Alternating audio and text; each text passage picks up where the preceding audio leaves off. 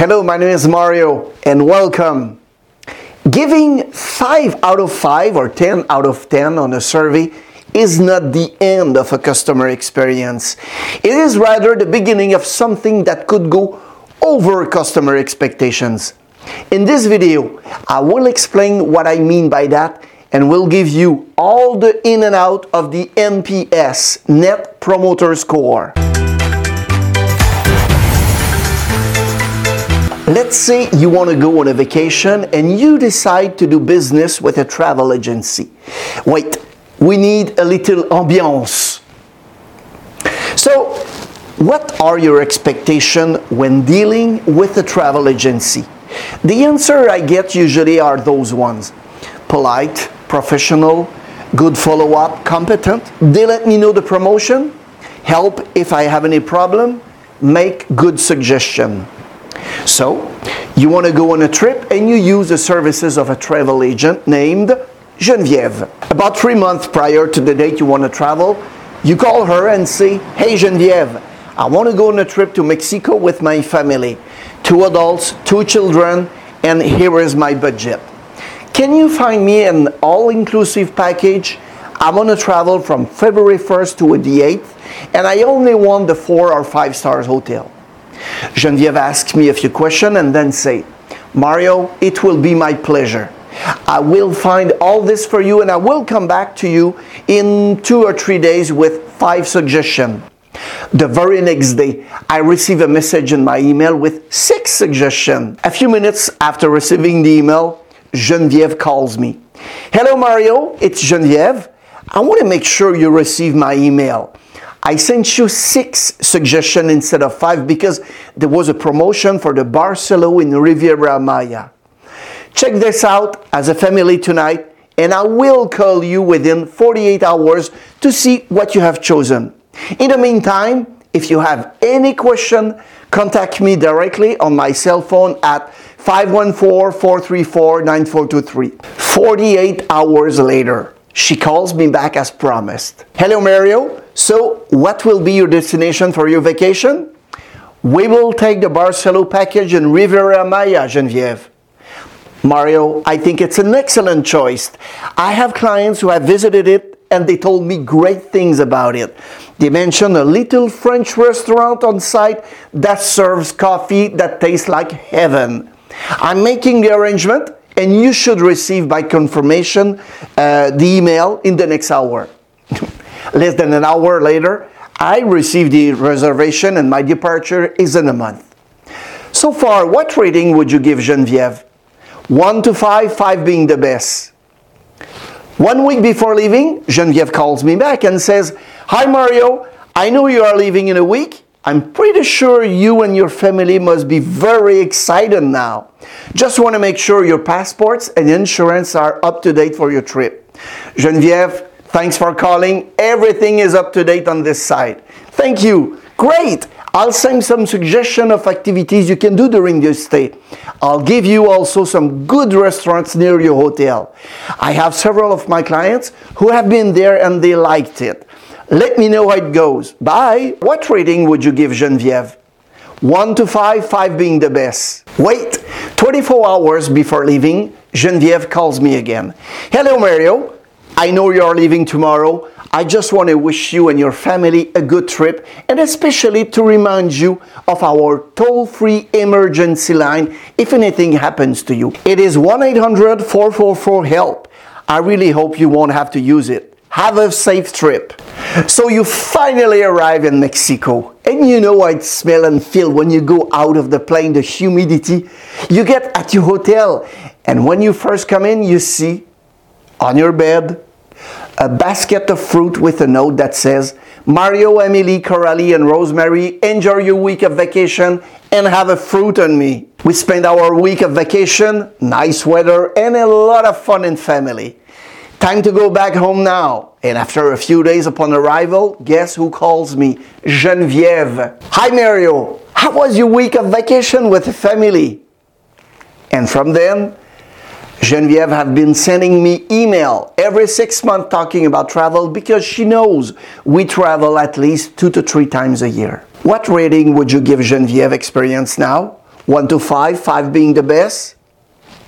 The point is, from the beginning, you gave Genevieve a pretty good score, right? She then continued to exceed our expectation. A 5 or a 10 experience is just the beginning, not the end of a customer experience. If you get a 5, it means you don't have too many problems and your process are working fairly well. But it is just the beginning. How much did it cost Genevieve to do all this? Zero. Only time. And wait, the best part about it? I never tried to coach the survey. Oh my God, what an experience! Where is your survey so I want to fill it in? We know that business performance indicators tend to be complex at times. If you have been following this channel for a while, you know that I like things simple. If you haven't already subscribed to this channel, I invite you to do so now. When I do business with a new client, I always try to get a head start by taking into account three keys indicators. This allows me to measure and anticipate the success of the business. I'm pretty sure you've seen in the past a three-legged stool. The balance of the stool represents the level of success of the company. The length of each leg is a key element of a success. The first is customer experience, the second is employee experience, and the third is performance indicators of, if you prefer, KPIs. What happens if I don't pay much attention to my employees? My stool become unbalanced and I can end up with high turnover, for example. If I only talk to my team about numbers and reports and results, I extend this leg and it also become unbalanced. Finally, and this is the subject of this, today's video, what happens if I never give any metrics about the customer experience? My stool is also out of balance. The idea as a manager is to balance all of the three wisely. One of the KPI that you need to be able to communicate across your entire organization is obviously customer experience. We like to use NPS because it's simple. NPS is an acronym for Net Promoter Score. It's a single question based on the likelihood that someone will recommend your company to their friends and family. The NPS Net Promoter Score comes down to a single question. The question might look like this one. On a scale of 0 to 10, how likely would you be to recommend ABC company to a friend or colleague? People are then giving the opportunity to give a score from 0 to 10 based on their own experience. The extreme of 0 and 10 are often combined with a qualifier to help in the evaluation. This can range from never to absolutely or not at all to completely. So it is an 11 point scale. If someone gives you a high score of 9 or 10, they will be your promoter. It will be your word of mouth and it will be your marketing strength to consumers. They will even go so far as to defend your service or product to people who have a contrary opinion. These people will probably pay more for your service and product. They will also try your new product and service the first. This is a group that is very important to satisfy and keep happy. The people in the second group are the passive satisfied. These are complex group because they are not disappointed, but they will not go out of their way to support your product or service. They are simply consumers, not customers.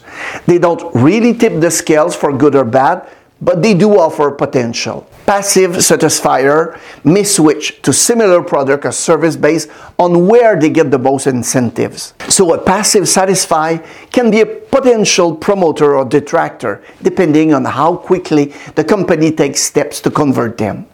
They will give you an average score of 7 or 8 and are neutral or ambivalent about your services. The problem is that they are sensitive to your competitors' offerings. These people could disappear like that from your customer base tomorrow and you wouldn't even know it. Finally, there are the detractors. Generally speaking, detractors are people who are not satisfied with your brand, product, or service. These are the people who rate you from 0 to 6. The good thing about detractors is that they identify things you need to fix in your business. If you listen to them, and you correct those opportunities, you will turn these people into promoters of your business. They will stay with you longer and they will make your business more profitable in the long run. When you gather all the surveys and want to calculate the NPS score, it comes down to a simple equation. Let's take this example. You send out a survey to your customers. Let's say uh, 115 people responded. 60 of them give you a score of 9 or 10. These are your promoters. 39 are passive satisfier and 16 are detractors. So here's the equation we use. You take the number of promoters and divide it by the total number of responses. So 60 out of 115 is 52%. Then you do the same calculation for the detractors. 16 out of 115 is 14%. We don't deal with the passively satisfied because these people are at risk of leaving you at any time. So you take now the 52% of promoters minus the 14% of detractors, and you come up with an NPS 38%. So 38% is the percentage of your customer base that are pure promoters. You may be wondering why the result of the passive satisfied are not part of the equation. Well, here's the answer. Simply put, they don't count in your score because they don't influence a potential new customer's decision one way or the other. Promoters are your most loyal customer. They are the most willing to refer new customers and put their reputation on the line to protect your brand, your product, and your service. As such, the positive influence of your promoters can play a major role in the growth of your business. Now, your detractors are also passionate and vocal customers, but for one reason or another, they are unhappy with the product or service we provide. Like promoters, detractors often share their experience publicly, which is something you want to avoid in their case, especially since negative word of mouth has even more influence on potential new customers. So your passive customers are relatively quiet and satisfied. Their lack of enthusiasm often prevents them from sharing their good or bad experiences with others. And as a result, their overall impact on your business growth is often negligible. For these reasons, the passive satisfied are not factored into the NPS equation. Almost everyone who measures NPS wonders if their score is good or not. There is a reason why this is one of the top NPS related search queries on Google. Let's say right off the bat that any NPS above zero is considered as a result that indicates more customers are willing to refer new customers to you than suggests they not visit your business. That being said, there are more official indicators you can measure yourself against as well. Danger zone minus 100 to 0. If you are in this so called danger zone, it means that you have more detractors than promoters. Company in this position tend to experience very, very high churn, low public opinion, low customer referrals, and basically all the negatives that can be associated with low customer loyalty. The good 0 to 50, the average NPS score is in the 20% range, which we call good. Most companies are in the 20 to 40% range, which usually means they've met the customer satisfaction threshold. And if you are in the good zone, you don't have any army of haters criticizing your brand. The excellent zone is where you'll find companies that constantly exceed their customer expectation. This is good service where the staff is always attentive, everything is in order, and there are no major issue with things like customer service. These are the companies that promise less and deliver more world class now, 75 to 100. Those companies are in a whole different league. They are fanatical about the customer experience and as a result have off the charts loyalty levels. We're talking about the Ritz Carlton, Nespresso, Apple, Costco, Amazon.com. It's important to keep in mind that average NPS scores can often vary greatly depending on the industry in which you operate. Since most of your competitors will never publicly post their NPS score, your best bet is to actually measure your score against yourself. This will be a KPI to understand if you are moving in the right direction. Designing and conducting the NPS survey does not require a long planning process. With only one question, the survey can be designed in one day and sent out the next day. Don't worry about surveying all your customers. Start small so you can get started quickly. Use a simple survey of a group of customers to show management how quickly they can identify customer experience opportunities. NPS is basic and fundamental. It is so simple and intuitive that it is easy for your entire organization to understand it. It's a great way to communicate about improving your customer experience. Thank you for watching the video and please feel free to share it with others. If you found this video useful, feel free also to click the like button. If you have any topics you would like us to cover, write them down in the comment section at the bottom of the screen. Subscribe to our channel if you haven't already do so. We have all kinds of strategies and tricks coming out almost every week. Bye bye.